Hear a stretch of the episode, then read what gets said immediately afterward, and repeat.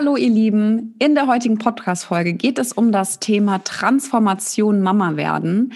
Und Rike und ich, wir haben dieses Thema gewählt, da wir in den letzten Jahren ähm, ja erstens mal durch unsere eigenen Schwangerschaften erleben durften, was sich im Leben einer Frau so ändert und wir mittlerweile natürlich auch sehr viele Freundinnen haben, die wir während den Schwangerschaften begleiten können. Und jede Frau erlebt eben diese Transformation, Mama werden ganz anders. Und die haben Rike und ich auch anders erlebt. Also wir werden da auf jeden Fall mit euch ein bisschen auch in den Austausch gehen, werden darüber auch berichten, was bei uns alles passiert ist. Und es ist auch sowieso ein Teil bei uns in der Mama Academy, dass wir genau Frauen in diesem Prozess begleiten möchten, weil es ist nicht immer alles nur rosa-rot, ähm, sondern auch ähm, ja, es bringt auch sehr viele Konflikte mit, innerlich, äußerlich, äh, in dem ganzen Umfeld, in dem man sich ähm, ja bewegt. Und genau darüber möchten wir heute sprechen.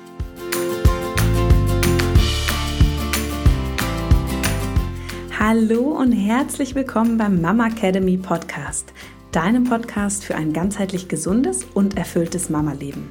Wir sind Rike, Katharina und Nicole, eine Ärztin, zwei Mamas und drei Yogalehrerinnen.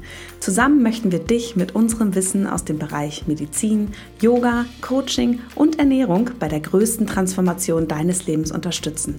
Als Mamas und Frauen ist es unser Herzensprojekt, dich in deine volle Kraft zu bringen.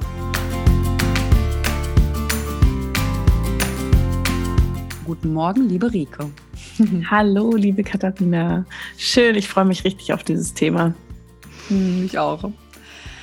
Ja, wie fangen wir an? Ähm, ich glaube, wir haben ganz lange erstmal überlegt, ähm, ob wir das jetzt ähm, ja mal aufnehmen, das Thema, weil wir uns natürlich auch privat ja schon über dieses Thema auch ausgetauscht haben und wir auch jetzt gerade, glaube ich, auch so während Corona auch feststellen konnten, dass das vielen Frauen momentan auch schwerfällt mit dem Alleinsein äh, mit dem ja nicht sich immer wieder connecten zu können in der Zeit, dass man hat auch viel Homeoffice. Also es ist wirklich ja schon, sage ich mal, von der von der grundlegenden Situation ist es ja anders als bei uns beiden.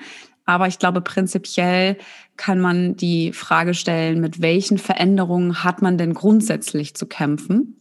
Und da haben wir uns überlegt, wollten wir erstmal auf die körperlichen Veränderungen eingehen. Und ich glaube, da würde ich dir den Ball als Ärztin einmal zuspielen, weil ich glaube, da passiert einfach unfassbar viel, was man gar nicht so oft greifen kann.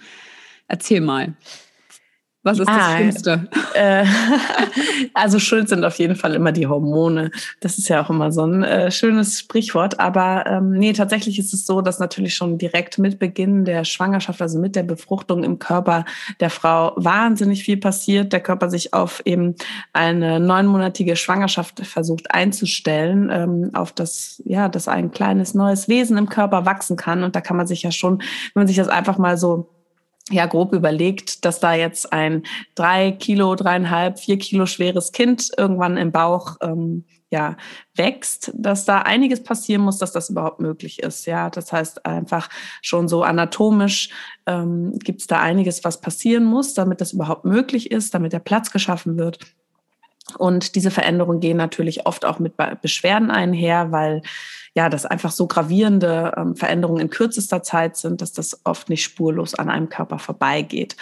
Ja, und ähm, wie schon gesagt, also die Hormone sind so das, was eigentlich die ganzen Veränderungen ins Rollen bringt. Und auf ganz, jetzt mal nur auf körperlicher Ebene ist es eben so, dass wir ja diese zwei ähm, ganz wichtigen Geschlechtshormone haben als Frau, also Östrogen und Progesterone und die eben mit Eintritt der Schwangerschaft ähm, sehr, sehr stark ansteigen. Dazu kommt dann noch so das Beta-HCG, das, was jede Frau kennt, weil das den Schwangerschaftstest positiv macht, ähm, ja, was ja auch sehr stark ansteigt am Anfang und häufig mit Übelkeit einhergeht ähm, in, der, ja, in den frühen Wochen. Und das erreicht dann irgendwann so am Ende des ersten Trimesters seinen Peak und dann fällt das wieder ab. Und deswegen geht man zumindest davon aus, dass das großen, ähm, eine große Rolle spielt bei der Übelkeit ähm, der Frau in der Schwangerschaft.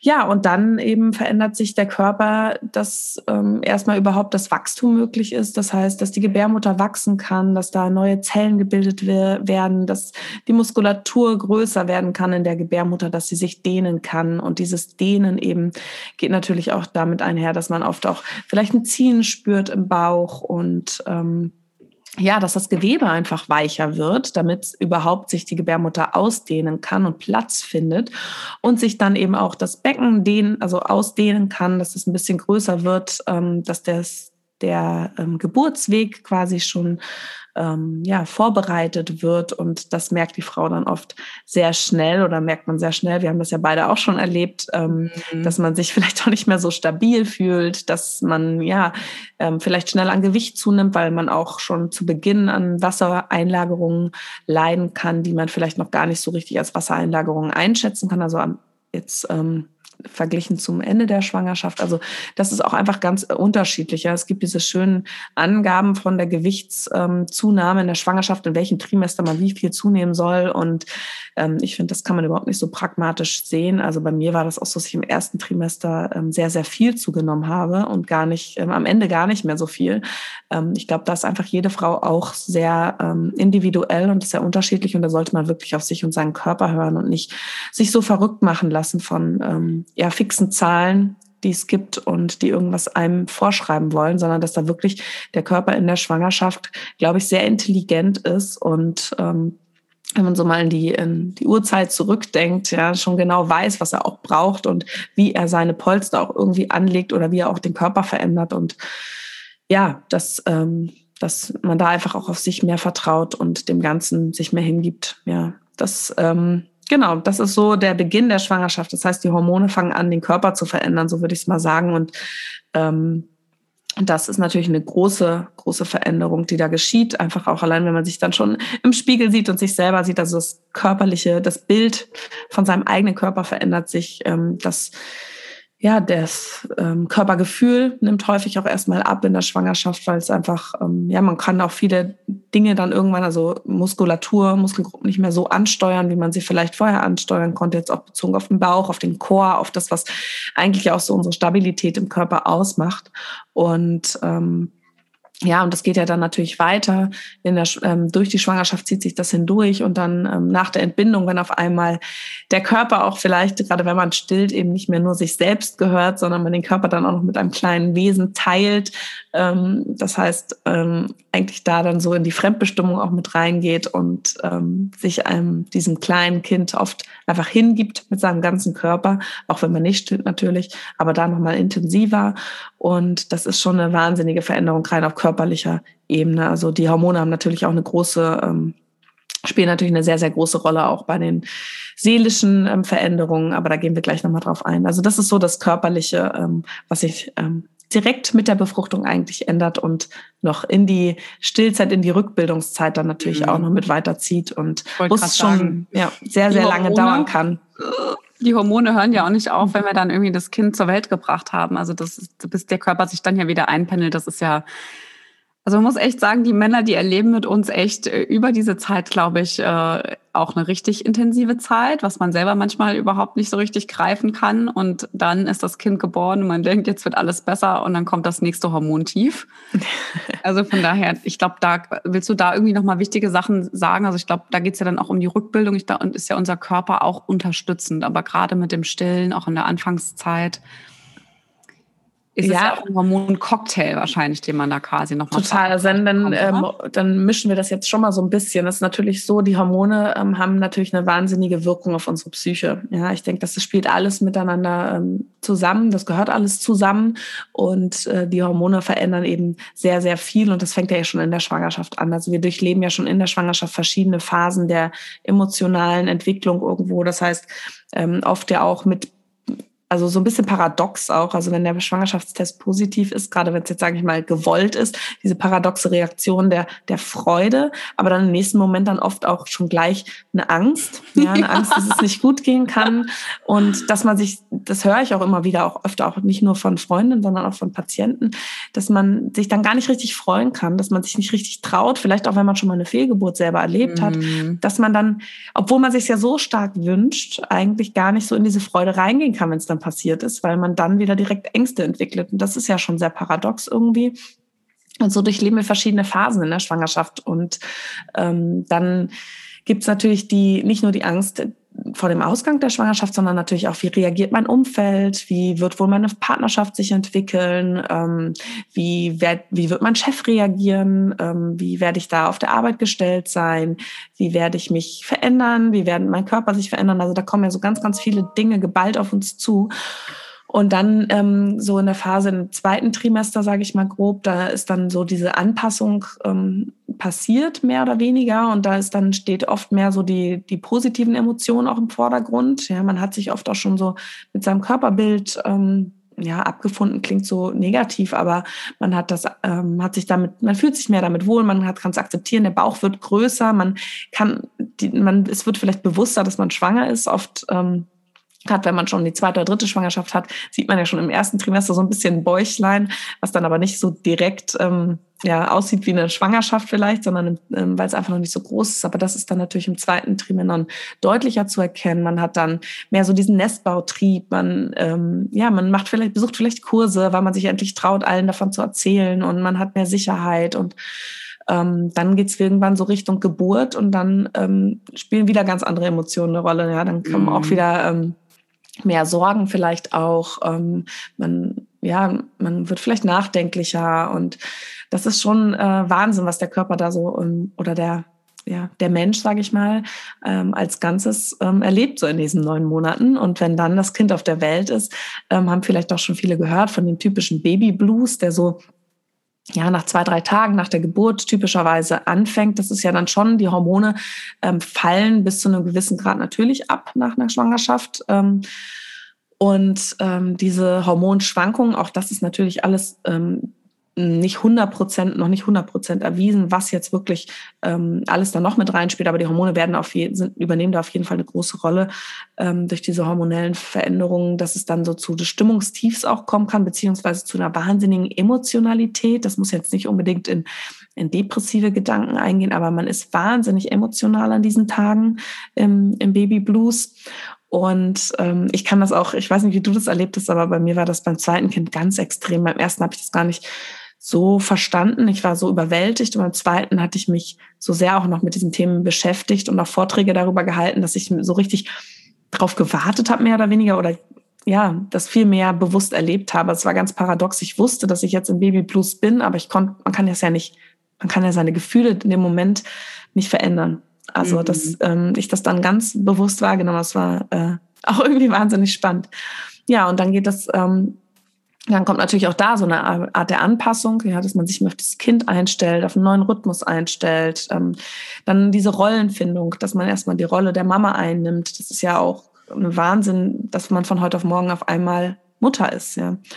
Und das braucht alles so ein bisschen seine Zeit. Und ähm, da ja, gibt es natürlich dann auch ähm, Frauen, die sehr, sehr stark auch durch, diesen, durch diese Hormonschwankungen ähm, in ja, in psychische Erkrankungen reinrutschen können. Also es gibt ähm, eben ähm, ja diese postpartale Depression, also die Depression, die nach der Schwangerschaft auftreten kann. Da gibt's ähm, ja gewisse Risikofaktoren auch, dass das einem dann eher passiert. Also auch gerade wenn man da vielleicht früher schon mal mit zu kämpfen hat, wenn das familiär gehäuft ist, wenn die soziale Situation nicht, ähm, nicht so gut ist, die Sicherheit drumherum. Und das ist meiner Meinung nach auch sehr, sehr wichtig, dass man darüber spricht, weil das oft unerkannt bleibt, die Frauen in eine Art Schamgefühl reinkommen, mehr in dieses Gefühl, ich, ich schaffe das nicht, ich bin nicht gut genug, ich bin keine gute Mutter, ich bin dafür nicht gemacht, obwohl es eigentlich wirklich eine eine Erkrankung ist, also es den Frauen also wirklich nicht gut geht und sie Hilfe brauchen und da viel, viel mehr auch ähm, für Aufklärung gesorgt werden sollte, dass einfach auch das Umfeld darüber Bescheid weiß, der Partner, dass er das erkennen kann und da auch ähm, ja drauf eingehen kann, auch die Hebammen natürlich. Jetzt bin ich total ausgeschweift jetzt. Ja, aber ich finde, das ist eigentlich ähm, also ganz schön, weil du hast mich ja gefragt, wie ich das erlebt habe. Und ähm, also mhm. ich habe, wenn ich das jetzt mal über, über all das gerade nachdenke, was du gerade eben uns an Informationen jetzt hier schon geteilt hast, ist es definitiv so, dass ich äh, eine Zeit in der Schwangerschaft hatte, da habe ich mit meinem Mann nur gesagt, das ist schlimmer als alles zusammen. ähm, aber das ging dann auch relativ schnell wieder rum für mich war es auch in der Schwangerschaft so, und ich, das da bin ich wirklich ganz, ganz ehrlich. Und ähm, ich weiß, dass es wirklich bei vielen Frauen anders ist, aber ich war auch nicht gerne körperlich mhm. schwanger. Ich fand das, ich fand das auch nicht schön. Also ich habe mich selber nicht schön gefühlt, muss ich auch ganz ehrlich sagen. Mhm. Für mich war das was, wo ich sagen muss, dieser Bauch wurde immer größer und immer größer und ich dachte mir so, oh Gott, das ist gerade mein ganzer Körper und also das war äh, also für mich wirklich schwer auch zu akzeptieren, wie der sich teilweise verändert hat. Also genauso auch nach der Geburt, ja, wie lange das einfach dauert in der Rückbildung, wenn man vielleicht auch schon viel Sport vorher gemacht hat. Ich bin da auch irgendwann relativ ungeduldig geworden. Ähm, ich weiß, dass ich für mich zum Beispiel auch Sport einfach brauche als mentalen Ausgleich und ich hätte am liebsten nach sechs Wochen schon wieder mit Burpees angefangen, ja, was totaler Blödsinn ist, was ich auch nicht gemacht habe. Aber mhm. vom Kopf her hätte ich das am liebsten getan. Und es war für mich auch teilweise oder ist auch bis heute immer noch ähm, auch für mich manchmal schwer, manche gewisse Veränderungen an meinem Körper zu akzeptieren, dass sie so sind, wie sie sind. Ja, gerade stillen, hängende Brüste, also nicht, dass ich jetzt hängende Brüste bis zum Bauchnabel habe, das nicht. Aber ich meine, es verändert sich halt alles. Es wird alles weicher, der Bauch wird weicher, ähm, der Bauch, ich finde auch die Bauchhaut, die wird viel, viel weicher. Also es ist so, also das, das war für mich ein ganz großer Teil auch nach der Schwangerschaft bis heute, mit dem ich äh, hier und da, also früher auf jeden Fall extrem zu kämpfen hatte, auch während der ähm, Schwangerschaft. Und auch dieses Teilen des Körpers ähm, fand ich, habe ich auch für mich als sehr, sehr schön empfunden am Anfang, gerade als, weil wir ja auch einen ganz anderen Start hatten mit dem Frühchen. Und ähm, ich fand das auch sehr spannend, auch beim Thema Stillen, beim, beim Abstillen habe ich irgendwann gemerkt, dass ich auch meine Brüste nicht mehr teilen möchte. Ja, und ich habe hab auch den Kleinen gestillt, bis der fast ein Jahr alt war. Und das, ich habe aber gemerkt, dass das bei uns beiden sich so ausgeschlichen hat, was ich auch total schön fand. Aber auf was ich gerade hinaus wollte, und das war die Vorlage, die du gegeben hast, war mit der Depression oder beziehungsweise mit einem, sag ich mal, extremeren Babyblues, den man erlebt, ich zum Beispiel hatte auch kein Babyblues, weil ich einfach total, ich war so krass mit anderen Dingen beschäftigt und war, glaube ich, wenn ich das rückblickend betrachte, auch in so einer Schockstarre, weil wir einfach auch jeden Tag immer in die Uniklinik mussten und wir auch nicht so ankommen konnten gemeinsam. Ja, das heißt, egal was da hormonell irgendwie äh, los war, ich habe das gar nicht so richtig realisiert, was da passiert ist, weil ich einfach vom Außen so wirklich in einer ganz anderen Welt war, als wir hätten sein sollen oder ich es mir gewünscht hätte. Ich glaube aber, dass ich tatsächlich auch dazu tendiert habe, ähm, depressive Züge zu, ja, zu, also ich hatte depressive Züge in gewissen Form. Also ich möchte damit sagen, auch selbst wenn das soziale Umfeld und alles andere drumherum stimmt, auch wenn das Kind ein Wunschkind ist und alles total perfekt scheint, ja, es ist total normal, dass es irgendwie mal nicht so cool ist. Ich glaube, das Wichtige ist wirklich daran, dass wenn man im Umfeld, also beste Freundin, wenn der Partner das irgendwie merkt, dass man auf jeden Fall mit jemandem einfach spricht und sich auch Hilfe holt. Und weil es passiert nämlich genau das, es fällt in die Schublade, ich bin keine gute Mutter, das, was ich mache, das reicht, nicht. Es ist noch ein Druck von außen, kommt vielleicht noch dazu, äh, ob man alles richtig macht, dass es dem Kind gut geht, ob es gesund ist. Dann, also da spielen so viele Faktoren mit rein. Aber ich war sehr, sehr unhappy als Mama. Also ich habe mir das Mama-Werden sehr viel schöner und rosa-roter vorgestellt, als es eigentlich tatsächlich war. Was aber nicht die Liebe zu meinem Kind beeinflusst hat, das auf gar keinen mhm. Fall und dass ich gerne Mama bin.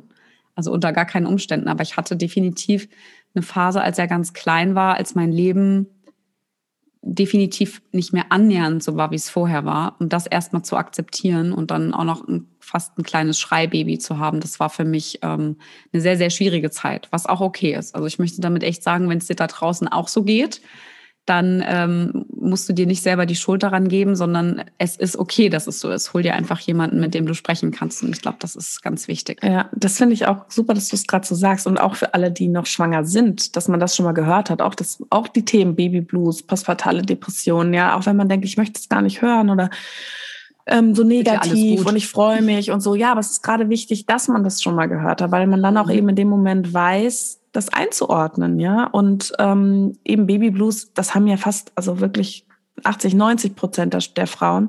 Ähm, das geht ein paar Tage und dann ist es wieder weg. Ja, das ist Wahnsinn. Aber wenn das anhaltend ist und wenn die Gefühle anhaltend da sind, dann sich einfach auch mal Hilfe holen. Und das muss ja auch nicht unbedingt direkt eine, eine Depression sein. Ja, aber dass, dass man da einfach weiß, okay, ich brauche Hilfe und das ist völlig normal. Und wie du gerade schon gesagt hast, ja, es ist, es ist eine Findungsphase. Es dauert, bis man da in die Rolle reinfindet. Und ähm, ich habe auch eine Freundin, die ähm, sehr, sehr lange auch auf ihre Schwangerschaft, also gewartet hat äh, mit dem Familie, mit der Familienplanung und immer schon diese Gefühle hatte vorher, immer schon gedacht, boah, was ist, wenn ich mein Kind gar nicht so lieben kann, wenn ich gar keine so tolle Mutter bin, wenn ich mir, mir die Rolle gar nicht gefällt als Mutter? Was, ähm, und hat sich da schon sehr, sehr viele Gedanken vorher gemacht und ähm, hat auch im Freundeskreis am längsten, sage ich mal, gewartet, wollte aber schon irgendwie Kinder haben und Familie gründen, hat aber ihr eigenes Leben auch so sehr geliebt und ihre eigenen ja, Rituale, am Wochenende sehr lang zu schlafen und ähm, diese, diese Freiheit. Und ähm, ist jetzt Mama geworden letztes Jahr und es hat sich überhaupt nicht bewahrheitet. Und sie sagt bei ganz vielen Dingen so, boah, ich hätte nie gedacht, dass ich, dass ich so äh, verliebt in dieses Kind bin, dass ich so die und die Dinge auch so mache wie ihr. Und ähm, ja, und das war ähm, unbegründet in dem Fall. Aber es gibt, es gibt es auch, dass es eben nicht unbegründet ist und dass man diese Gefühle hat. Und dann auch damit ist man nicht alleine. Ja, also auch ich hm. kenne diese Gefühle auch, dass ich, ah, ich bin ja auch jemand, der sehr seine ähm, sein Leben, mein eigenes Leben, mein Ich liebe irgendwo auch und ähm, gerne meine eigenen Dinge mache. Aber das ist auch möglich. Man muss natürlich irgendwie ähm, ja, man darf sich nicht in eine Rolle reinpressen lassen. Die, die Mutter muss so und so sein. Die Mutter muss alles für ihr Kind opfern und muss ähm, 24-7 immer da sein, sondern man muss für sich seinen eigenen Weg finden und seine eigene Rolle als Mama und sich da auch versuchen, und ich weiß, dass das schwierig ist, von anderen zu distanzieren, beziehungsweise von anderen Meinungen. Wir hatten ja auch so ein schönes Reel gedreht letzte Woche. Und da einfach zu, so zu vertrauen und zu sagen, ich mache das und ich bin trotzdem eine gute Mutter, weil du eben auch eine gute Mutter bist, wenn du ausgeglichen und ja, es dir gut geht, weil das spürt dein mhm. Baby. Und das spürt das, das ist Wahnsinn. Also mein Sohn, der spürt es, wenn es mir nicht gut geht, wenn ich gestresst bin, dann ähm, spürt er das. Und mein Vater hat das mal so schön gesagt. Ich hatte dann irgendwie einen, einen Dreh mit dem HR und dann war ich, habe mich total gefreut und er war zu Besuch, hat auf die Kinder in der Zeit aufgepasst und danach war ich wie so glückbeseelt.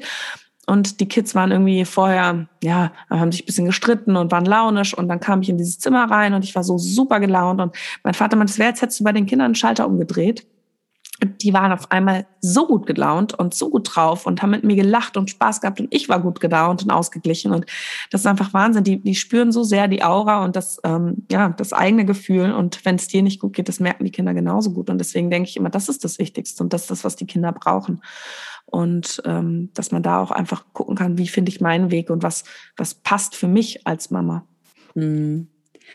Ich glaube, das mit den Rollen, lass uns mal da auf das Thema, ähm, glaube ich, noch, also nicht glaube, sondern äh, lass uns da intensiver mal drauf eingehen, weil Szenario ist, Baby ist da, ähm, wir haben vorher das Leben gehabt, wir haben die Schwangerschaft ja auch ähm, gut überstanden und dann ist das kleine Baby da oder die Babys und ähm, ja, was passiert dann dann so mit den Rollen im eigenen Leben? Also lass uns vielleicht mal uns als allererstes vielleicht auf das Frausein mal konzentrieren. Was passiert denn mit uns?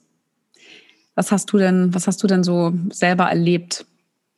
Gut, also als erstes natürlich finde ich schon, was du sagst, so der eigene Körper. Ja, das ist so das mhm. Sichtbarste, finde ich, was sich halt natürlich wahnsinnig verändert. Ähm, ich finde, also bei mir war es so, dass ich das während der Schwangerschaft gar nicht so, also ich überhaupt nicht negativ wahrgenommen habe, weil ich mir gedacht habe, ich bin jetzt schwanger.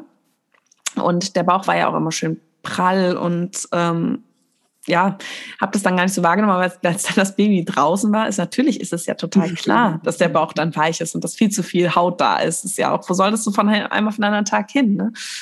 Und ähm, ja, und dass man halt dann auch diese Fitness, ne, dass man sich einfach in seinem eigenen Körper nicht mehr so richtig wohlfühlt. Also ging es mir auch dieses, dass ich viele den Beckenboden, ich konnte ihn gar nicht mehr spüren nach der Geburt. Ja, das heißt, ich konnte mein Zentrum irgendwo auch nicht mehr richtig spüren. Das ist schon krass gewesen. Dann auch die Brüste, die sich verändern. Ne? Also der Milcheinschuss auf einmal sehr hart. Dann hat man ständig, ähm, auch wenn das Kind nicht direkt trinkt, dann hatte ich irgendwie harte Brüste, Schmerzen. Ähm, denn eben das am Anfang Stillen tat mir unglaublich weh, die ersten acht Wochen. Ne? Also so diese körperlichen, richtigen spürbaren Veränderungen und das als Frau, also das ist ja eigentlich dein Körper und wie wir schon gesagt haben, so dieses Teilen. Also da so diese, diese Rolle wieder so zu finden, dass du auch du selbst bist, körperlich jetzt irgendwo auch ähm, ähm, als Frau und ähm, ja, will ja auch keiner abnehmen, ne? Also das ist ja genau das, das Teilen. Das ist ja, mhm. selbst wenn du es dir wünschst, dass jemand dir das einfach abnehmen kann, wenn du stillst und dein Kind zum Beispiel auch die Flasche nicht möchte, du musst ja, du hast ja gar keine andere Wahl. Ja. Also dein Mann kann es kann, ja nicht übernehmen. Also es geht nee. ja einfach nicht. Und das ist, finde ich, in Situ manchen Situationen ist das auch ganz schön hart. Ne? Wenn jetzt Schlafmangel, du hast jetzt irgendwie die siebte Nacht hintereinander fast überhaupt nicht richtig geschlafen, weil irgendein Schub kam und ähm, da musst du auch noch liebevoll die Brüste auspacken, wo du eigentlich am liebsten einfach mal nur alleine sein möchtest und schlafen willst. Also ich glaube, das ist, das ist schon echt, das ist auch hart. Ja. Man, man darf auch sagen, es ist auch verdammt hart. Also ja. Auf jeden Fall. Und ich meine, so Rolle, wir meinten ja auch ähm, mit diesen Rollenbildern, welche Rollen wir so in der Gesellschaft irgendwo auch erfüllen und da ja auch so die Rolle der Frau, also jetzt nicht auch nicht nur für mich selbst, sondern auch so dieses, dass man das Gefühl hat, okay, man muss trotzdem irgendwie sich herrichten, ähm, seine Weiblichkeit also zeigen, indem man sich halt, ähm, ja, indem man gut aussieht, indem man sich Wert auf, ähm, ja, Wert darauf legt, wie man sich, ähm, verhält und irgendwie so dieses, ähm, ja, dass man das oft dann auch gar nicht kann nach einer Entbindung und nach den ersten Monaten in der Schwangerschaft, weil man halt total auch ähm, vielleicht im Alltag mit den ähm, mit dem Baby einfach sehr gefordert ist, ja, vielleicht auch mal überfordert ist und für solche Dinge eigentlich keine Zeit hat, aber trotzdem das Gefühl bekommt, vielleicht, wenn man sich dann ähm, draußen aufhält, wenn man spazieren geht, ja, alle anderen, die sehen aber so top aus und den ähm, die die die sehen top, sind top gestylt, die haben ihre Klamotten an wie vor der Schwangerschaft. Das sind so die Supermummies. Und sich da so auch so zu distanzieren oder zu sagen, okay, wer bin ich denn? Was, ähm, wie geht's mir gerade? Wie kann ich ähm, als ja mein Frau sein irgendwo auch leben, ähm, ohne mich in diese Rolle von außen reinpressen zu lassen? Ich glaube auch gerade zu den Rollen, gerade als Coach, ähm, kann ich auch noch mal mit in die Runde werfen. Das ist äh, auch eine ganz anderes interessante Angelegenheit, ja, weil jeder von uns übernimmt unterschiedliche Rollen. Also jeder definiert seine Rollen auch anders. Also wenn ihr zu Hause mal überlegt, wer ihr seid, überlegt mal, welche Rollen ihr alle einnehmt. Das ist ja nicht nur die Frau, also Frau per se, das sagen wir mal als Oberbegriff ist schon mal eine Rolle, aber darunter steht ja bei mir zum Beispiel Yoga-Lehrerin, es ist ähm, auch die Mama, es ist die Kreative, es ist der, also es sind lauter solche Punkte, also wirklich unterschiedlichste Rollen, die jeder da für sich hat. Neben zum Beispiel auch der Ehefrau, der Partnerin, der besten Freundin, der Schwester, der Tochter.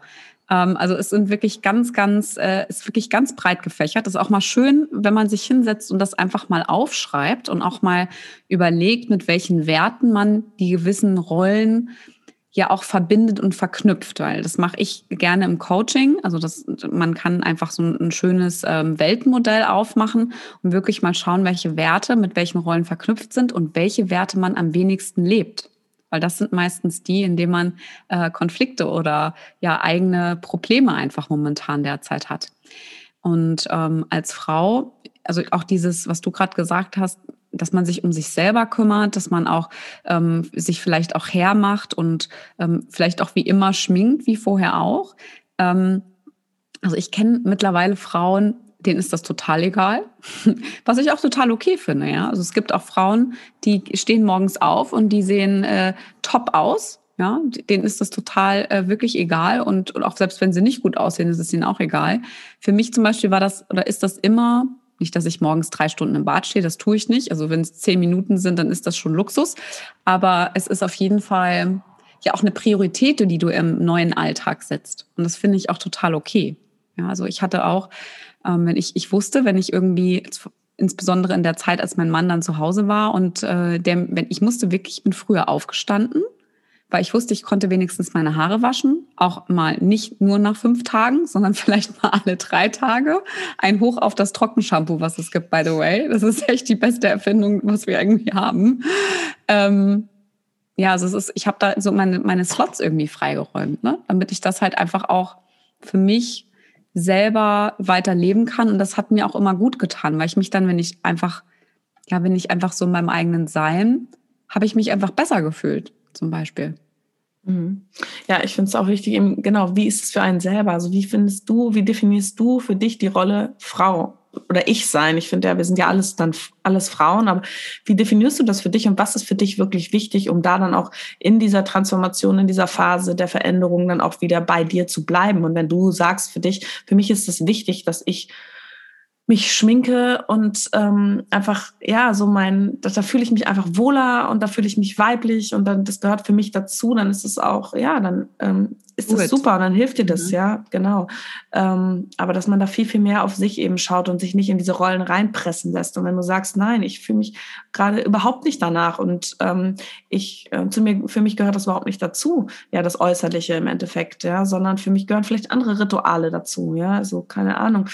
Ähm, andere Self-Care-Rituale vielleicht auch einfach. Ne? Das heißt, ähm, ich gönne mir ähm, eine Massage oder ich, ähm, ja, Baden ist in den ersten Wochen vielleicht noch nicht so angesagt, aber sollte man nicht tun, aber danach, ähm, ich nehme mir ein schönes warmes Bad oder ich setze mich abends hin und ich lese ein Buch und ich mache die Kerze an oder ich ja, einfach so für sich. Ähm, ich höre schöne Musik und ähm, bin einfach mal nur mit mir, ähm, um einfach aus sich so diese Zeit einzuräumen und so in diese Rolle auch dann, ähm, ja, für sich leben zu können. Und ähm, auch wenn das Baby da ist, also dass man da einfach sich auch Zeit nimmt und ähm, da für sich selber sorgt, um auch dieser Rolle eben irgendwo für sich gerecht zu werden, ja. Und da sich aber nicht so von außen beeinflussen lässt.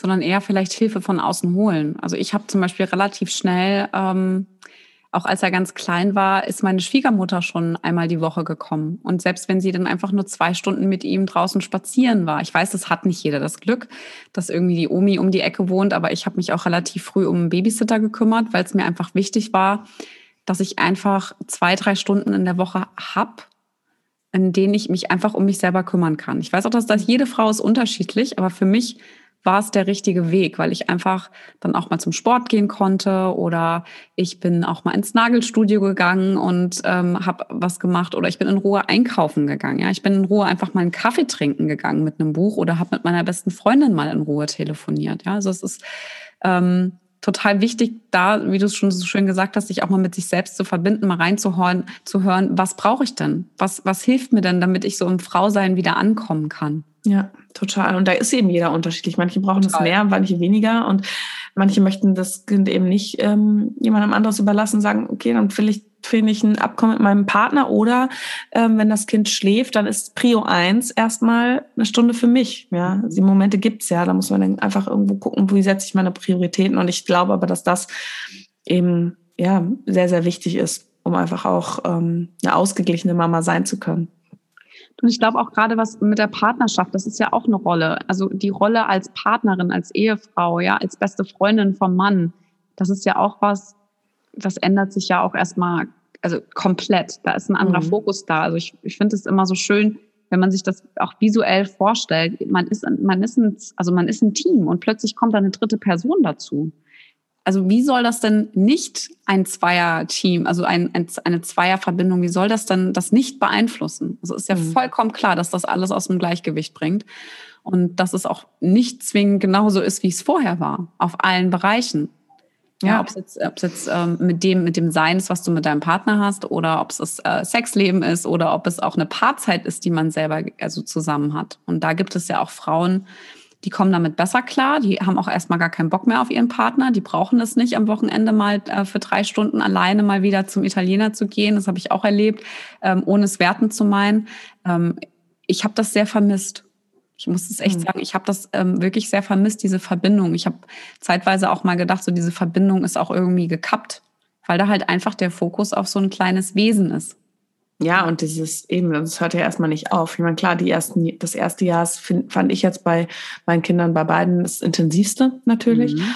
Aber trotzdem, ähm, gerade wenn man ähm, eben nicht so gut vernetzt ist mehr, und ähm, so geht's ja uns zum Beispiel jetzt auch, wir haben ja vor Ort auch keine Familie zumindest, ja, die uns da ähm, auch mal spontan, sage ich mal, unter die Arme greift. Natürlich kann man sich mal jemanden organisieren, aber ähm, das äh, ist schon schwierig. Vor allem jetzt mit der aktuellen Situation. Ich meine, ähm, das ist ja noch mal, noch mal schwieriger. Ja, das erleben wir ja auch, dass man eben nicht auch einfach mal flüchten kann, sagt, komm, wir gehen jetzt mal ähm, ins Restaurant, sondern man bleibt dann doch zu Hause. Aber auch wenn man da das ähm, sich dann versuchen möchte, schön zu machen, es ist man, man kriegt diese Distanz nicht so gut hin, ne? wie wenn man jetzt sagt, äh, ich gehe jetzt mal wir gehen irgendwie ähm, ins Kino oder wir gehen was essen oder wir gehen in ein Theater oder irgendwas. dann ist man wirklich auch mal räumlich getrennt. Also ich finde das viel einfacher dann abzuschalten, als wenn das Babyphone noch mit im Raum liegt. Stimmt.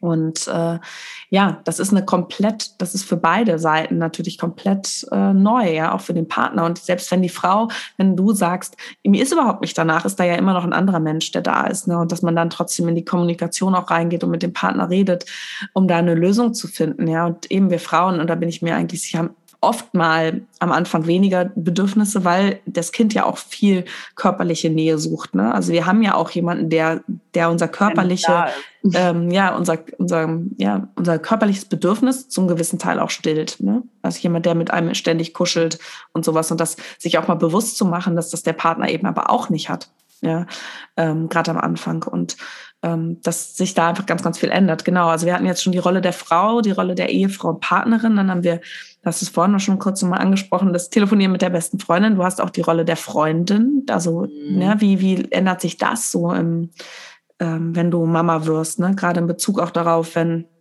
ähm, Freundinnen eben keine, noch keine Mamas sind. Ja. Wie hast du das erlebt? Das würde mich echt mal interessieren. Also ich bin ja relativ ähm, so im Freundeskreis relativ früh Mama geworden, also eigentlich so mit als die erste. Ich habe das sehr, ja, so, jetzt muss ich mal erstmal kurz überlegen, weil das ja schon ein bisschen her ist. so lange auch nicht, aber ähm, mittlerweile haben fast alle meine Freundinnen Mam ähm, sind Mamas geworden. Ich habe sehr, sehr viele neue Freundinnen auch kennengelernt, muss ich sagen, mit denen ich auch heute sehr gut befreundet bin. Also über das Baby, über die Rückbildung war das bei mir. Und meine anderen Freundinnen, das hat eigentlich ganz gut geklappt. Ich finde das jetzt schwieriger mittlerweile, ähm, wo das Kleine, äh, also am Anfang ist das Kleine nochmal zurück, ähm, ist es ja so, dass ich es noch überall mit hinnehmen konnte, dass viel geschlafen hat, dass ich mich mit Freundinnen zum Spazierengehen getroffen habe, zum Kaffee trinken. Und ich bin vom Typ her auch jemand, der sehr gut loslassen kann. Ähm, und meine Freundin hat das auch immer schon am Anfang immer sehr bewundert, auch immer gesagt, ja, oh, du, du machst, du machst trotzdem immer noch alles mit und so, also soweit das natürlich ging, ja, mhm. ähm, habe ich das auch immer versucht und ähm, habe da mich aber auch oft treiben lassen, muss ich jetzt auch sagen. Ähm, ich habe oft das Gefühl gehabt, ich, ich hatte gewisse Freundinnen, denen da habe ich gespürt, die verlangen das von mir und habe mich in dem Moment manchmal auch gar nicht so gefühlt danach, ähm, äh, dass ich jetzt eigentlich so lange unterwegs sein wollte, weil ich eigentlich doch irgendwie unsicher war noch am Anfang mit dem Kind und habe mich das nicht getraut beim ersten. Dann auch mal zu sagen, du, mir ist gerade überhaupt nicht danach, so eine große Runde spazieren zu gehen. Mir geht's vielleicht körperlich noch gar nicht so gut. Das war ganz am Anfang der Fall, ähm, wo ich mit der Geburt noch ein bisschen, mit den Verletzungen noch ein bisschen ähm, gestruggelt habe ähm, und habe mich da nicht getraut, Nein zu sagen. Das habe ich beim zweiten anders gemacht, ähm, weil ich Angst hatte, dass die Freundschaft darunter leidet. Ähm, und dann aber, als es so, als er ein bisschen größer war, aber noch so im ersten Jahr, fand ich es ganz gut noch so zu vereinbaren, weil man eben das Kind noch überall mit hinnehmen konnte, es noch nicht eigene Anforderungen gestellt hat, dass er jetzt auf den Spielplatz möchte oder lieber nach Hause möchte oder lieber sich mit dem Freund treffen möchte, was jetzt mehr der Fall ist, wo ich so merke, okay, jetzt habe ich echt Freunde schon sehr lange nicht gesehen, weil die Bedürfnisse der Kinder so weit auseinandergehen. Mhm. Ähm, und der dann keinen Bock hat und das, dann habe ich auch keinen Spaß beim Nachmittag, wenn der keine Lust hat. Ähm, das fand ich am Anfang gut und ich fand auch die Akzeptanz gut und ich glaube, es hätte auch funktioniert, hätte ich am Anfang gesagt, dass es, dass ich es nicht möchte oder dass es mir zu viel wird oder so. Aber da habe ich ähm, zu wenig Vertrauen da rein gehabt ähm, im Endeffekt. Aber ja, ich sag, ich habe eigentlich keine Freundin verloren durchs Mama sein, zum Glück. Ja. Also ich habe es ein bisschen anders erlebt. Mm, also ich habe auch, ich habe auch Freundinnen dazu gefunden, also bekommen, ja. Also ich habe auch neue Kontakte aufgemacht, was ich total schön finde. Es haben sich auch Freundschaften intensiviert. Ich war aber auch die erste, die wirklich bei uns im Freundeskreis, äh, bei meinen Mädels ähm, wirklich auch schwanger äh, gewesen ist. Ähm, ich hatte das große Glück, dass einer meiner längsten Freundinnen, ähm, dass sie mit mir gemeinsam schwanger war. Und ähm, ich glaube, dass das unsere Freundschaft noch ganz, also das ist auch ein wahnsinniges Glück, ja. Also wenn das irgendwie eine Freundin, deine beste Freundin ist oder quasi deine Schwester ist und du bist mit ihr äh, schwanger, dann äh, ist das auch echt eine ganz, ganz coole Sache, weil das auch so diese Paarverbindung zwischen uns beiden, also auch unter den Männern, auch nochmal ganz anders irgendwie ähm, ja intensiviert hat. Wir haben uns zusammen Kinderwagen angeguckt, Babybetten und wir, so, wir haben so richtige Paarausflüge gemacht und haben, ähm, haben quasi uns über die ganzen Sachen irgendwie informiert und uns permanent ausgetauscht. Es war wunder wunderschön. Ich habe es aber auch im Gegenteil erlebt, dass ich ähm, mich auch von Freundinnen ähm, getrennt habe.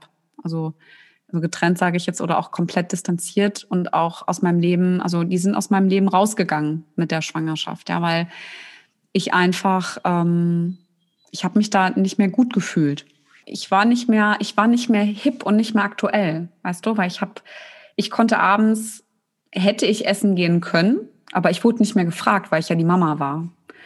Und dann sind das ähm, solche Dinge, die sind echt passiert. Es war für mich ganz, ganz schwer, auch diese neue Rolle zu akzeptieren als Mama, ja. Also mhm. meine ganzen Freunde, die sind nach Mykonos, sind die geflogen im Sommerurlaub und ich war mit einem Schreibaby zu Hause. Mich hat das gekillt innerlich. Ja, also mhm. das war so, war verdammt schwer und ähm, ich habe meine beste Freundin, die hat aber, die hat sich wahnsinnig gut um mich gekümmert. Ja, sie ist mittlerweile auch Mama und das hat unsere ganze Verbindung nochmal auch verändert. Ja, also es ist noch die andere Freundin, von der ich gerade eben gesprochen habe. Aber ähm, es sind halt eben auch Menschen gegangen, weil die auch einfach so nicht diese, das war nicht unterstützend. Ja, also ich zum Beispiel als, als Mama mit einem Schreibaby, was halt wirklich furchtbar viel geweint habe und mir ging es wirklich schlecht, hätte ich mir auch einfach mal gewünscht, dass jemand an der Haustür klingelt und einfach mal sagt, komm, jetzt gibst du mir mal her und du gehst jetzt mal duschen. Ja. Mhm. Und das ist halt nicht passiert. Und also, was ich damit sagen möchte, ist, selbst wenn es Frauen da draußen gibt, die das jetzt gerade auch hören und die wissen, wie es, ähm, wie das, wie sich das anfühlt. Ja, wenn es Menschen sind, die dir wichtig sind, ey, mach den Mund auf, sprich mit denen, sag denen das, was du brauchst, was du dir wünschst, was du blöd findest. Ja, mhm. ob das Menschen verstehen oder akzeptieren, das ist nochmal eine andere Geschichte. Ja, es ist auch nochmal ja. menschlich abhängig. Aber es ist, es ist auch schwer, weil auch kinderlose Paare und ich habe das früher auch selber anders gesehen, haben auch oft nicht dieses Verständnis ja auch diese, nee, diese, sagen wir mal, diese Flexibilität. Also wir sind auch flexibel, ja. Wir sind, also ich, wir versuchen trotzdem ähm, ultra leicht, also ultra leicht, ähm, sage ich jetzt in Anführungszeichen, auch zu leben. Und wir haben auch ähm, nie sind wir nicht zu Freunden gefahren, weil wir gesagt haben, er muss jetzt abends um sieben Uhr im Bett liegen. Ich möchte das jetzt nicht für andere Frauen, wenn das funktioniert und die dann danach leben nach ihrer Struktur, ist das fein. Aber so waren wir nicht, weil wir einfach unsere Leichtigkeit irgendwie bewahren wollten. Aber es gibt auch viele Freunde oder Menschen, die nehmen nicht so Rücksicht. Ja, also das ist dann dann fährt man halt da und dahin, aber man denkt, also sie denken halt dann auch nicht nach, dass da vielleicht jemand äh, ein Baby dabei hat und ähm, ja, vielleicht nicht wirklich richtig teilnehmen kann. Ja? Also diese ganzen Situationen gibt es und ich, das finde ich, es war für mich wirklich hart zu akzeptieren und festzustellen, okay, das ist jetzt definitiv ein neuer Abschnitt in meinem Leben. Also da wird ein ganz großer Teil von meinem alten Ich, der sehr, sehr ultra leicht und sehr, sehr flexibel und sehr reisefreudig und spontan war, der muss jetzt gehen gelassen werden. Mhm. Eine wahnsinnige nee. Akzeptanz. Das war das ganz, ganz viel Zeit gebraucht, bis ich das bis heute äh, wirklich gut für mich hinkriege. Ja, ich finde, das ist ja immer, also ich, ich kämpfe damit immer noch teilweise. Ne? Aber was ich auch interessant fand, den Punkt, also bei mir war es ja eben so, ich habe das ich habe mich oft in diese Rolle reinpressen lassen. Ne? Also ich habe das, mhm. wo du sagst, ähm, ich habe Freundinnen gehen lassen. Ich glaube, an dem Punkt ähm, war ich mit meinem ersten Kind nicht. Ich habe dann eher mich total zerrissen, um mhm. allen gerecht ja. zu werden und gar nicht geguckt, was brauche ich eigentlich. Und das war mit dem zweiten besser, weil ich natürlich auch mich in, der, in den Jahren viel mit mir selber beschäftigt habe und auch mit meiner Rolle als Mama. Aber das hätte ich so nachbetrachten, würde ich das jetzt eher machen. Aber das, dazu gehört einfach ein wahnsinniger Mut auch irgendwo ne? und auch eben ja, dass man auch sagt, okay, und wenn das nicht funktioniert, dann funktioniert es nicht mehr. Und das ist ja total traurig, ja, zu akzeptieren, dass eben vielleicht jemand, der einen jahrelang begleitet hat im Leben, auf einmal dann nicht mehr da ist. Und ähm, auch wenn das dann im Nachhinein vielleicht gut war, ja, weil es einen immer sehr, sehr viel Energie und Kraft kostet, ja, aber trotzdem den Schritt zu gehen, ist ja nicht leicht. Ne, und da zu sagen, und ähm, da muss man natürlich auch erstmal hinkommen. Aber klar, den Appell kann man natürlich schon setzen, weil das wahnsinnig wichtig ist für dich. Und irgendwann kommst du auch an den Punkt und wirst merken, dieses, dieser Mensch, der kostet mich wahnsinnig viel Energie, weil ich mich immer zerreißen und verändern muss und immer das Gefühl habe, alles gut machen zu müssen. Aber du hast ja auch noch ein anderes kleines Wesen, was was dich braucht und was dich auch noch, was auch noch an dir zieht. Ne? Und eigentlich möchtest du ja von deinen Freunden genährt werden und in deinem ja, in deine Kraft gebracht werden und unterstützt werden und nicht auch noch geben die ganze Zeit. Und ähm, dich das mal so bewusst zu machen und zu überlegen, ja, wie ist das denn langfristig? Ne? Natürlich ist das vielleicht in dem Moment, oder das heißt, vielleicht es ist in dem Moment traurig und es ist auch eine Zeit lang traurig. Und, aber es werden sich auch wieder neue Menschen in dein Leben äh, werden da wieder reinkommen, die vielleicht dich dann mehr unterstützen können oder auch mehr deine Situation akzeptieren können. Und das ist nochmal wie so ein Wendepunkt einfach, ja, wo man einfach auch merkt, derjenige, der, der geht weiter mit mir und der eben nicht. Und da war ich beim ersten Kind sicherlich nicht ähm, so gestärkt in mir, ähm, wie jetzt bin dann jetzt mit der Zeit. Ne? Und ja, aber trotzdem habe ich ähm, glaube ich auch immer, dass das Reden, wie du sagst, das ist das Wichtige, eben, dass man da, dass man da auch offen sagt, was man möchte oder auch was einen stört. Und ähm, das aber auch viel, kann ja auch wiederkommen, ne? wenn die Menschen dann irgendwann selber auch ähm, in die Rolle der, der Mama reintreten, in eine Familie bekommen ne? und viele Dinge vielleicht auch besser verstehen, dann kann eine Freundschaft auch wieder ja, wieder, ja, genau, wieder stärker werden und ähm, man einfach mal eine gewisse Phase seines Lebens nicht so viel Kontakt hat, aber dann wieder mehr, ne? weil man das auch mehr akzeptiert oder sich mehr der Alltag angleicht, man wieder mehr Dinge miteinander unternehmen kann. Das Verständnis ähm, da ist, ne? Es ist halt total, ja. Also ich, also ich mittlerweile ist es so, ich kann es ja auch von beiden Seiten verstehen. Also es ist so, ich glaube, für jemanden, der keine Kinder hat, ist es auch oft, man sieht es einfach nicht. Man hat da auch kein Gespür für. Also das nee. ist auch total okay. Also es ist auch überhaupt gar kein Vorwurf, sondern ich finde es einfach wichtig, so wie schön, wie du es als Appell bezeichnet hast. Es ist auch verdammt wichtig, auch wenn es gerade gute Freunde sind, dass man einfach mal sagt, ey, sorry, ich kann jetzt auch gerade einfach nicht und ich wünsche mir auch das und das und ich habe jetzt gerade das und das Bedürfnis und du könntest mir damit helfen. Also von daher, ja. Mhm. Nee, auf jeden Fall. Also ja, jetzt haben wir die Rolle ähm, Frau, Ehefrau, beste Freundin. Ähm, was ich auch noch ganz ähm, spannend finde, einfach die Rolle auch der, ja, in deinem Job. Ich weiß gar nicht, wie ich die Rolle bezeichnen soll, die, die Karrierefrau vielleicht, ja. Egal wie die Karriere aussieht, ob es jetzt, ähm, ja, einfach der Job im Endeffekt, ja, auch da, das ist vielleicht nicht ganz am Anfang, obwohl mit der Schwangerschaft natürlich, bei vielen ähm, Berufen ändert sich natürlich schon wahnsinnig viel heutzutage, also in der heutigen Situation sind auch viele freigestellt mit der Schwangerschaft. Aber auch, ähm, es gibt auch gewisse Jobs, wo man ähm, als Schwangere nicht mehr alles machen darf. Jetzt rede ich auch mal so vom medizinischen Bereich, wo ich herkomme. Oder ja, auch, ähm, sage ich mal, wenn man mit Chemikalien arbeitet oder so, dass man da einfach auf einmal nicht mehr die gleichen Aufgaben bekommt. Ja, oder wenn viel gereist wird und so weiter. Das heißt, man kann auch so in seinem Job schon in der Schwangerschaft eine Veränderung erleben und auch diese Veränderung der Akzeptanz. Ja, und ich glaube, da können wir beide gleich auch nochmal was zu erzählen von unseren Geschichten. Aber in dem ganzen Podcast zu. Ja, aber so, dass man natürlich erstmal sagt, man ist schwanger, dann das leider ist es heutzutage doch noch oft so und das ähm, da sag, rede ich aus eigener Erfahrung, aber auch aus vielen Freundinnen, die dasselbe erfahren haben. Also es scheint wirklich überall noch so zu sein, dass man da erstmal auch nicht immer nur auf ja, positive, ähm, positives Feedback stößt und oft auch erstmal in seinem Job vielleicht minderwertig behandelt wird, ja, oder so, ja, du bist ja eh bald weg, du bist ja eh bald die Mama, ähm, vielleicht die Projekte dann ähm, nicht mehr so, die guten Projekte bekommt, ähm, und dass sich schon in der Schwangerschaft viel verändert und dann natürlich so ähm, soll, muss man in Deutschland schon, sollte man eigentlich bekannt geben, wann man wiederkommt. Ja, das heißt, man fühlt sich da auch oft schon unter Druck gesetzt. Ja, wie lange möchte ich denn jetzt Elternzeit nehmen? Natürlich hat man das Recht, ähm, das auch immer wieder zu verändern. Aber ähm, da sich irgendwie schon so festzulegen und dann, ja, wie, wie steige ich wieder ein? Wie verbinde ich das alles? Ähm, und dann häufig geht die Frau ja in Teilzeit zurück, also die meisten. Ähm, und wenn nicht, ist das natürlich auch eine wahnsinnige Herausforderung. Ähm, ja, wie stelle ich mich auf einmal vielleicht als Teilzeitkraft da? Ähm, wie finde ich da meine Rolle wieder? Ähm, und wie ist das akzeptiert? Und wie finde ich so den Spagat zwischen Familie und Job? Also das ist einfach noch mal eine wahnsinnige, wahnsinnige Transformation und eine große Rolle, die man auch da ähm, lebt und gefühlt erfüllen muss, aber eben eigentlich ja nicht erfüllen muss, sondern muss natürlich wieder schauen, wie, wie, wie möchte ich das selber für mich machen und wie lässt sich da vielleicht auch was verändern, wenn es nicht gut ist. Ja. Ich glaube, ein ganz, ganz wichtiger, ähm, ein ganz, ganz wichtiges Wort, was da drin steckt, ist tatsächlich müssen. Ja. Und das ist auch der, ähm, also wenn wir auch über Druck im Außen sprechen, ist das mit der größte Druck, den es überhaupt gibt. Also klar, was Freunde sagen, das ist halt persönlich, es ist emotional, aber den größten Druck, den wir haben, auch in der Schwangerschaft, habe ich so erlebt, dass es wirklich einfach das Berufsleben ist. Weil wir kennen es alle, ähm, auch Sprüche wie, die ist ja nur schwanger, ist ja auch sowas, also was da, da, da, also da kriege ich Gefühle bei dieser, bei dieser Aussage. Ja, also da muss ich echt sagen, da muss ich echt aufpassen, dass ich nicht anfange zu schimpfen im Podcast. Aber ähm, es wird ja oft so suggeriert, man ist ja nur schwanger und ähm, man ist genauso einsatzbereit, wie man vorher auch war. Ähm, vielleicht hat man selber auch das Gefühl, dass man so eine Schwangerschaft einen überhaupt nicht verändert äh, in seinem Job. Man wird durchziehen bis zu sechs Wochen und dann gönnt man sich die Ruhe. Ja, man möchte halt genauso mithalten in seinem Umfeld. Ist natürlich auch abhängig, in welchem, äh, in welchem Unternehmensgeflecht man ist oder in welcher Umwelt man auch zu Hause ist, sage ich jetzt mal, ne? Unternehmensumwelt. Und ähm, das kann halt extrem viel auslösen.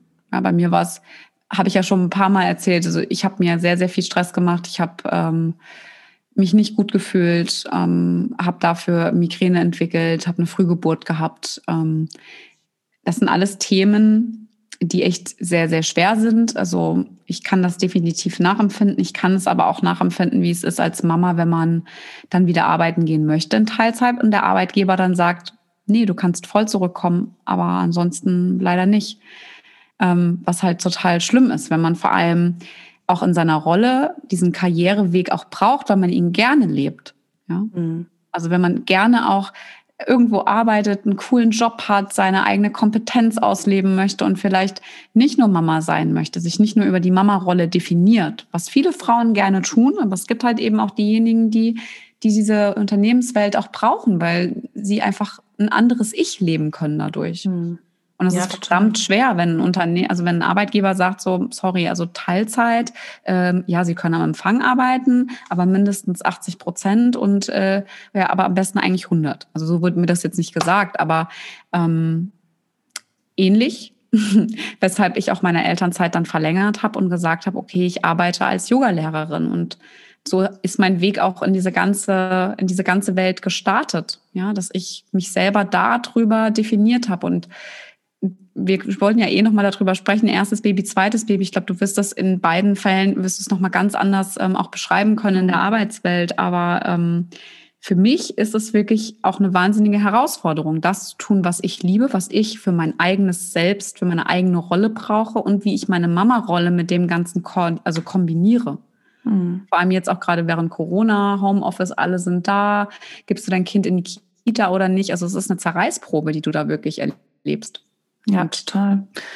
Ach, es ist echt, also ich meine eben, gerade was du schon gesagt hast, sie ist ja nur schwanger, ja, also das ist ähm, leider immer noch so. Und ich muss auch sagen, als ich selber noch kein Kind hatte, bei uns in, ähm, ja, in der im, in der Klinik, im medizinischen Wesen so, ne, natürlich, das war schon das Blöde daran, und da ist das System einfach dran schuld, ne? Wenn Frauen ausgefallen sind, aufgrund einer Schwangerschaft oder was auch immer, mussten die anderen das tragen, was dann bei uns aber nicht hieß, es waren mehr Akten auf dem Tisch, sondern ja, du hast dann halt nicht, nicht sieben 24-Stunden-Dienste gemacht, sondern machst halt nochmal zwei mehr. Und du bist mhm. ja aber auch fertig. Ne?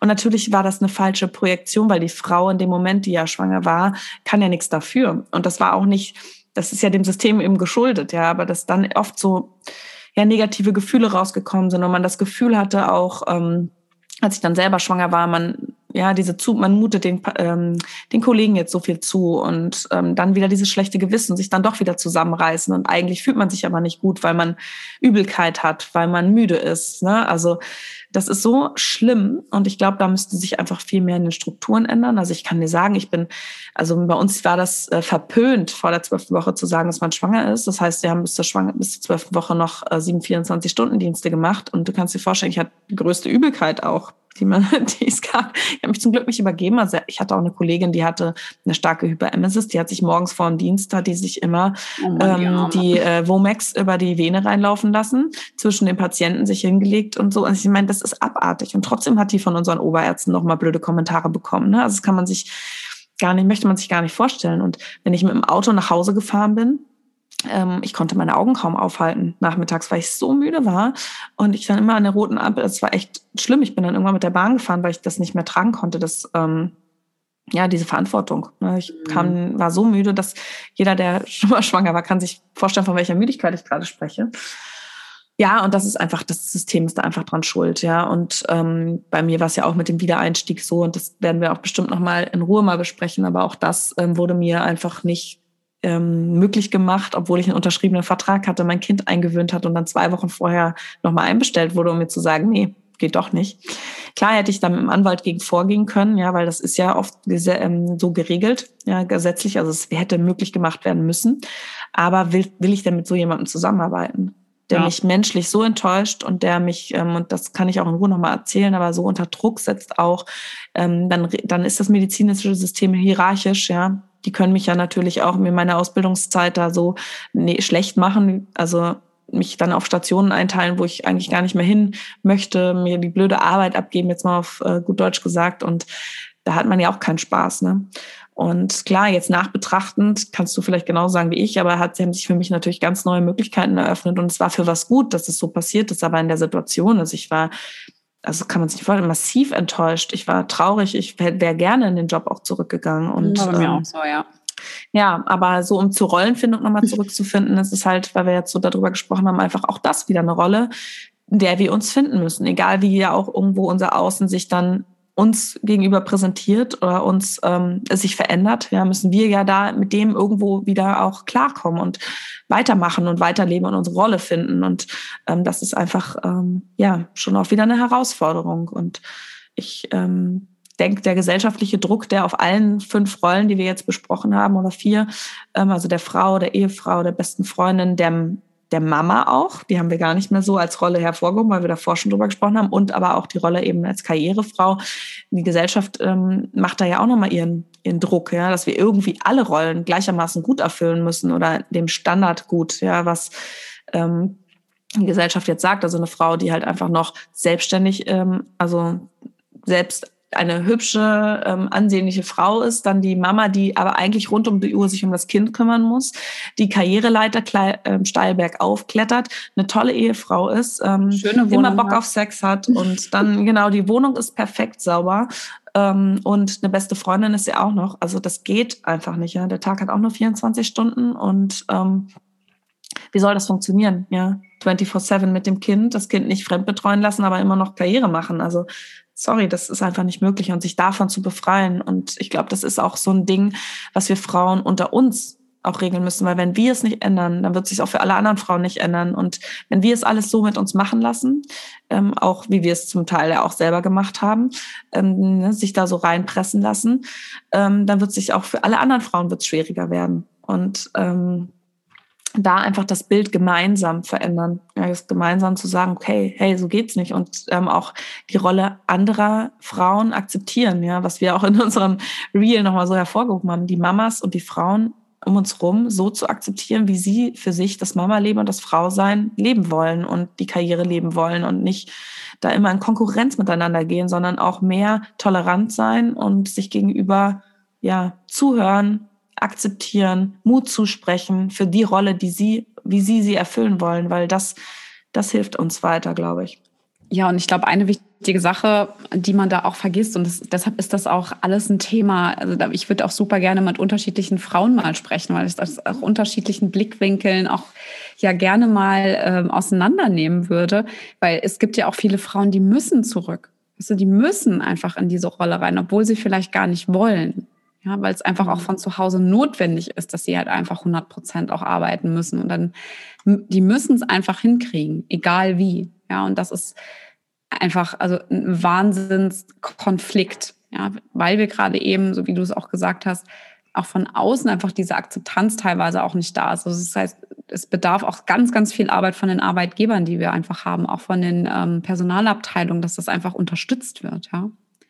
Ich erlebe das auch gerade während Corona, auch wie viele Leute eigentlich gerne zu Hause bleiben würden und ihre Kinder nicht in die Kita schicken möchten, aber die müssen, die müssen einfach zwangsweise ihre Kinder einfach reinbringen und reingeben, obwohl sie eigentlich eher sagen, nee, ich möchte nicht, dass mein Kind sich ansteckt. Jetzt gerade jetzt in den letzten Wochen, wo das einfach auch sich so verändert und auch mutiert und auch kleine Kinder stark betroffen sind. Das ist einfach eine wahnsinnige Aufgabe. Ich finde, ähm, Mama sein ist nicht einfach. Für mich ich sage auch immer wieder, und ich sage, das sage ich auch ganz bewusst, das ist die größte Transformation im Leben einer Frau, also mit die größte, ja, weil wir einfach auf so vielen unterschiedlichen Ebenen wachsen dürfen, aber auch Leid erfahren, Konflikte erfahren, selber in den eigenen Struggle gehen mit sich selbst und ähm, es ist einfach ein verdammt schwieriger Weg. Also es muss auch nicht immer rosa-rot sein.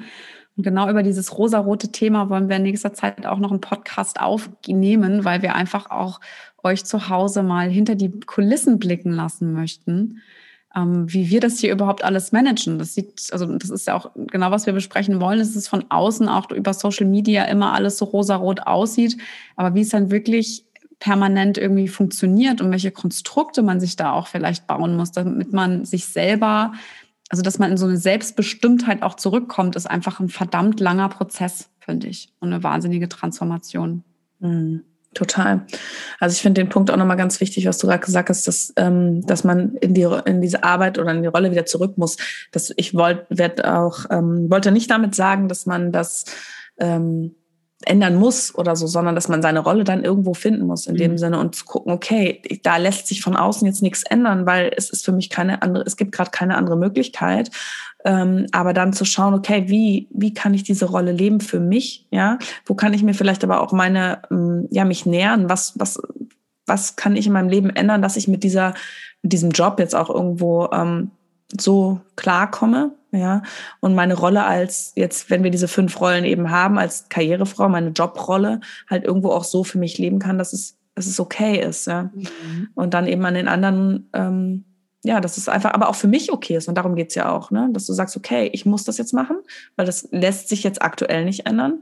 Ähm, und die Rolle lebe ich so und so und ich gestalte sie so und so und das ist okay und da lasse ich mir auch nicht reinquatschen und ähm, sondern einfach, dass man sich nur mal bewusst macht, wie möchte ich, wie kann ich da irgendwo für mich ähm, die Rolle so angehen oder wie möchte ich die Rolle auch leben und ohne mich von außen in eine Rolle reinpressen zu lassen, ja, ohne den Druck zu sagen, okay, du musst jetzt aber 50 Prozent arbeiten, sonst bist du keine gute Mutter oder du musst ähm, eine Karriere machen, sonst bist du keine, keine gute Frau und sondern einfach zu sagen, nein, meine Rolle ist so, ich arbeite so und so, weil entweder es muss so sein oder ich möchte das so machen ähm, und das ist meine Rolle und ähm, das ist, glaube ich, das Entscheidende, was ich jetzt auch mit dem ähm, sagen wollte, was ich gerade gesagt mhm. habe, genau.